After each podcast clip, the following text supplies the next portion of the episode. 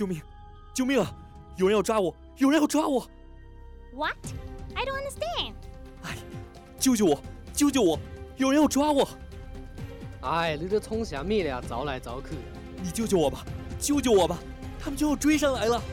哦哟，那我很！你咋子的？哎，他们已经追上来了。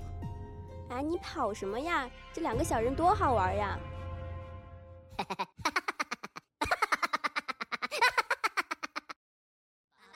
终于追上你了，跟我们走吧，我亲爱的听众朋友，欢迎来到影音实验室。I'm Doctor Music, I'm Doctor Movie，我们都是好人。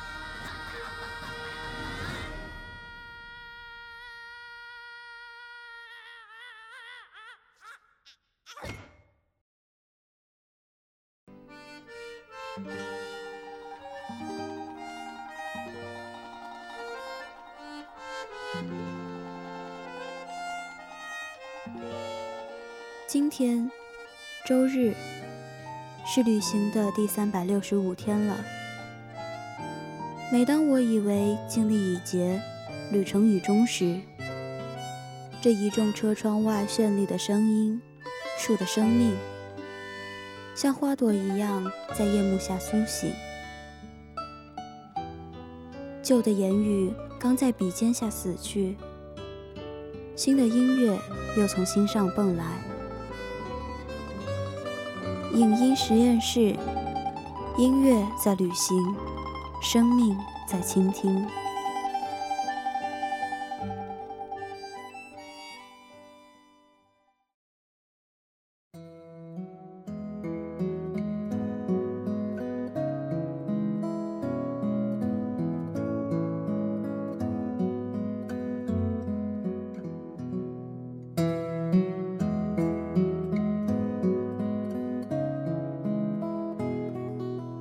如果我问你，你最好的时光是什么？你可能会错愕，为什么要问这样一个泛泛的问题？你也可能会犹豫，在过往的记忆里挑来挑去，还是不知道要用哪个答案来回答。我们难以给赋予我们主观感受的事物下定义，也难以在感受中选择最好的那种。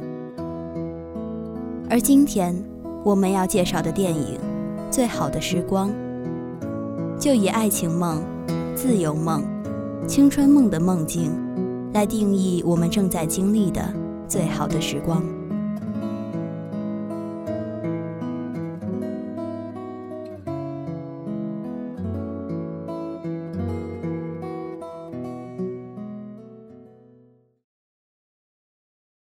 爱情梦。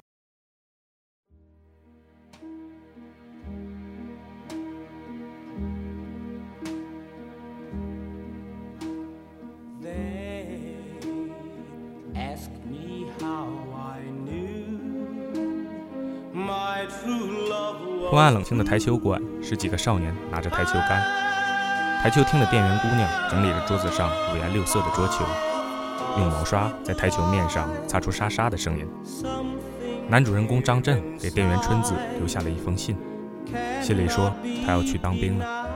春子看完信，微笑着扔进柜子里。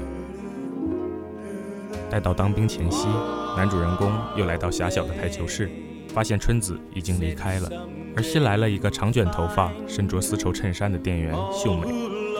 张震向秀美打听着春子的去向，坐在台球桌的旁边抽着烟，听着秀美在台球桌击出一声声球响，漫不经心地问着秀美的名字。夜慢慢的深了，台球室里剩下他们两个人打着台球。在张震认识秀美之前，秀美就通过春子扔在柜子里的信认识了张震。或许信中小张朴质的话语，已经让秀美对这个大男孩充满了好感。在夜色的酝酿中，好感发酵成切切实实的甜蜜感。临行前，秀美推上台球室的木门，却又推开一个小缝，正好看到小张站在门外，写信给你。秀美的欢喜跃上心头，却只来得及小声地说：“哦。”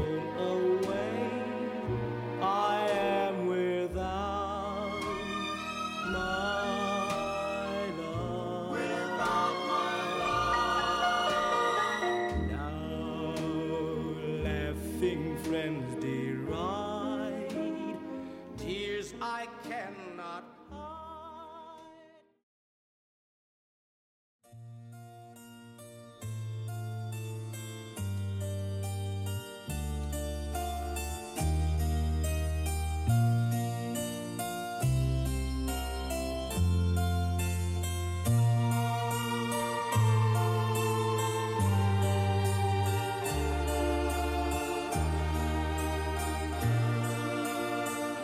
小张果然寄来了信，信里说着军营的事，话不多，最后一句是很期待再见到你。秀美还是整理着那张台球桌，无波无澜，没回小张回信，告诉自己的行踪，便离开了。在离开的船上，秀美倚着栏杆，甜甜的笑着。一放冰休假，就迫不及待地回到台球室的小张再一次扑空。他问新来的店员：“秀美去了哪里？”这一次，他知道秀美去了嘉义后，就匆匆离开了。去了嘉义的小张没有找到秀美，他又去了秀美的故乡新营，打听着秀美的地方。在三天假期的最后一个晚上，小张在湖尾的台球室里找到了秀美。秀美回头看见小张，忍不住笑出了声。或许爱情是在这一刻才诞生吧。以前他们之间的是一种荷尔蒙的反应，是两个寂寞的人泛泛的精神依托。而在小张的这场追寻中，秀美的迁移中，他们才慢慢界定了他们之间的感情。于是两个人在秀美下班后到小店里吃卤蛋，还有汤圆。氤氲的烟气里，秀美仍旧甜甜的笑着，一边小口的吃着卤蛋，一边瞥着小张。在没有下雨的夜色里，小张却撑着伞，好让两人在狭小的伞里能够靠得更近。两人终于在伞里牵起了手。他们从笔友变成了恋人。那个时候的爱情很含蓄，那个时候的爱情很大胆。喜欢你，我就是要追着你。遇见你之前，我也对别人动了心。可是只有你，让我愿意一鼓作气，沿着未知的旅途寻找你。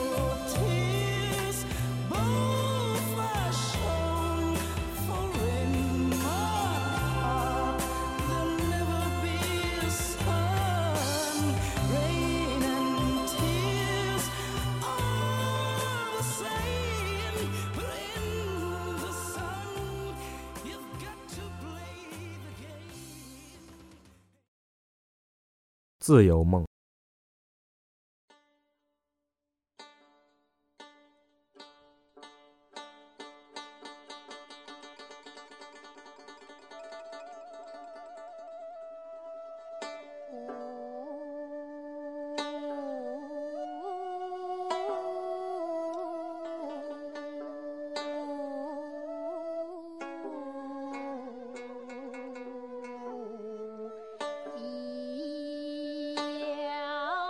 一九一一年，男女主人公在精致的格子里闲谈着。男子说自己与戊戌变法失败逃亡日本的梁先生的交往，并称梁有诗云：“破碎山河谁料得，艰难兄弟自相亲。”两人说罢，眉头愁云惨雾，都在为这山河飘摇的国运担忧。一日之后，男子要北上行事，女子为男子梳辫整衣。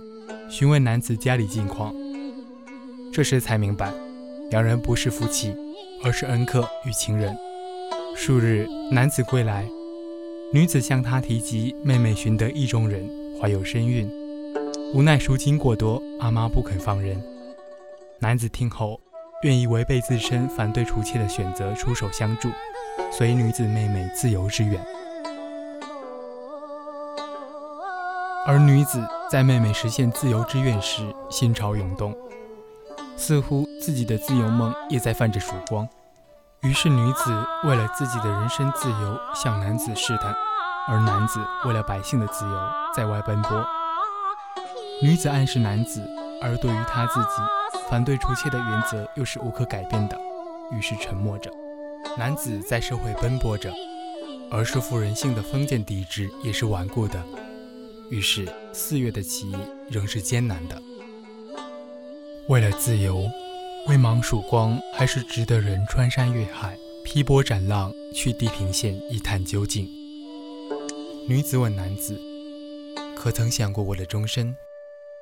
男子再一次的沉默，击碎了女子的幻想。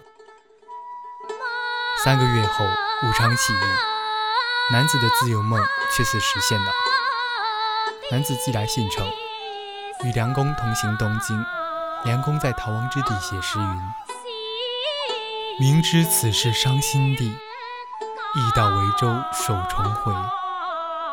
十七年中多少事，春帆楼下晚涛哀。”女子见此语，已知恩客难返，自己的梦是碎了。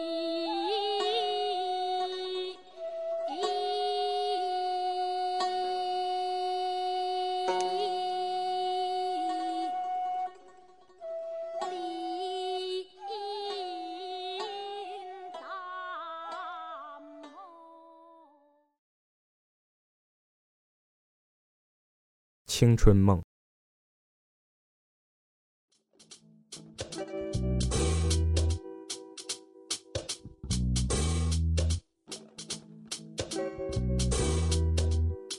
这一次，电影的镜头跳到了2005年的台北。女主人公陈静坐在男主的摩托车后座，高架桥呼呼的风里，女孩面目有些狰狞。男孩惊慌地停下车。问女孩还好吗？女孩握紧手，忍着痛苦摇摇头。在男生的家里，互相看了看对方，便使尽浑身解数在沙发上寻找快感，好让自己摆脱麻木与脆弱。男孩家里的过道贴满了颓废阴郁的女孩照片，女孩一张张的浏览着。却不好奇他们是谁。第二天，男孩找寻着女孩的信息，她好像就是残酷青春的代名词。女孩像极了几年前在网上很红的陈珂，他们被身体和精神的病态所笼罩，他们的天赋还是让他们的生命中包含青春的躁动。而那些放任的疯狂，是我们难以拥有也难以承担的。所以，男孩把女孩当做自己身体最活跃的动脉。对于女孩来说，男孩带给她的欢愉也是她的动脉血管。男孩带着照片墙上的女友去酒吧看女孩的演出，他已不能自控，贴在女孩周围给她三百六十度拍照。这样的示爱让女孩开心，让女友愤而离开。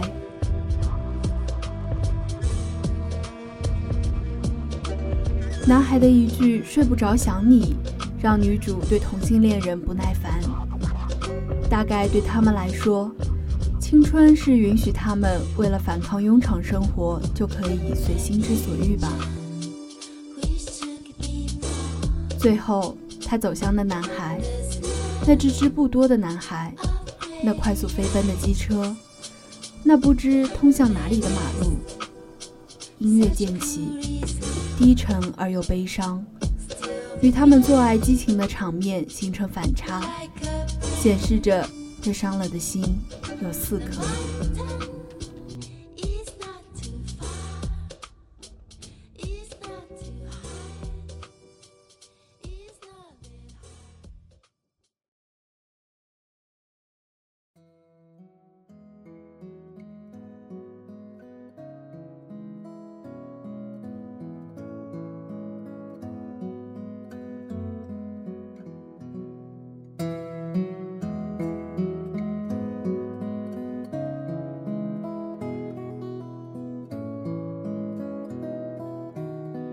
这部《最好的时光》是侯导对自己电影生涯所涉题材的概括，也是他对人生三大主题的诠释。影片的三段故事均是改编自真人真事，这也使观众在观影过程中产生一种亲切感。或许你没有经历过这些故事，但是一定在旁人的口中听说过这样的轶事，或者。那些人物在恋爱、自由、青春面前的心理表现，与你正好契合。这部影片的镜头语言简单却过度自然，全篇对白极少，却饱含着古典韵味。第一段粉红的欢喜，让人甜倒在蜜罐里；第二段的细腻的抉择，让人醉倒在茶炉前。我并不喜欢喝酒，而第三段，作为青春梦的表达，却像极了烈性酒。影片吸引人的地方，还有男女主人公的表演。张震苏苏的口音和舒淇神秘的眼睛本来就富有魅力，加上自然流畅的表演，让人不得不对他们是始于颜值，忠于气质了。最好的时光，并非侯导最具有影响力的一部电影。同时，因为这个有些容易与最美的时光。最好的我们混淆的电影名字，让一般的电影观众未曾接触这部片子。当某个吃过饭的中午，你下午没课，碰巧昨晚睡得很饱，你就可以泡上一杯茶，当然也可以包上一盘瓜子仁。总之，保持闲适放松的心态，点开这部电影。最好的时光，是童言无忌、自由自在的幼年，还是情窦初开、阳光灿烂的少年时期？是窝在温暖被窝的阴雨天，还是对着风扇吹风的大热天？任何一个零碎的瞬间都能成为候选答案。我们懒得抉择，懒得分类，如同侯导所说的那样。最好的时光是哪一段，并无太大意义，因为所有的时光都是被辜负、被浪费的。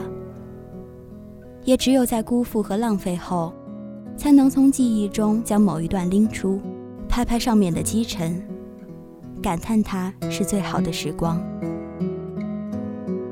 说不定，那个百无聊赖，你在看这部几乎没有台词的电影的午后。就成了你日后回忆里最好的时光呢。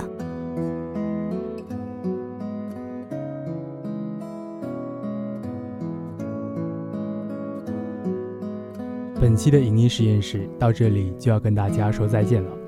播音：雨欧、阿森、百里果，采编：艾维君的鲜美，机务：两杆大岩墙。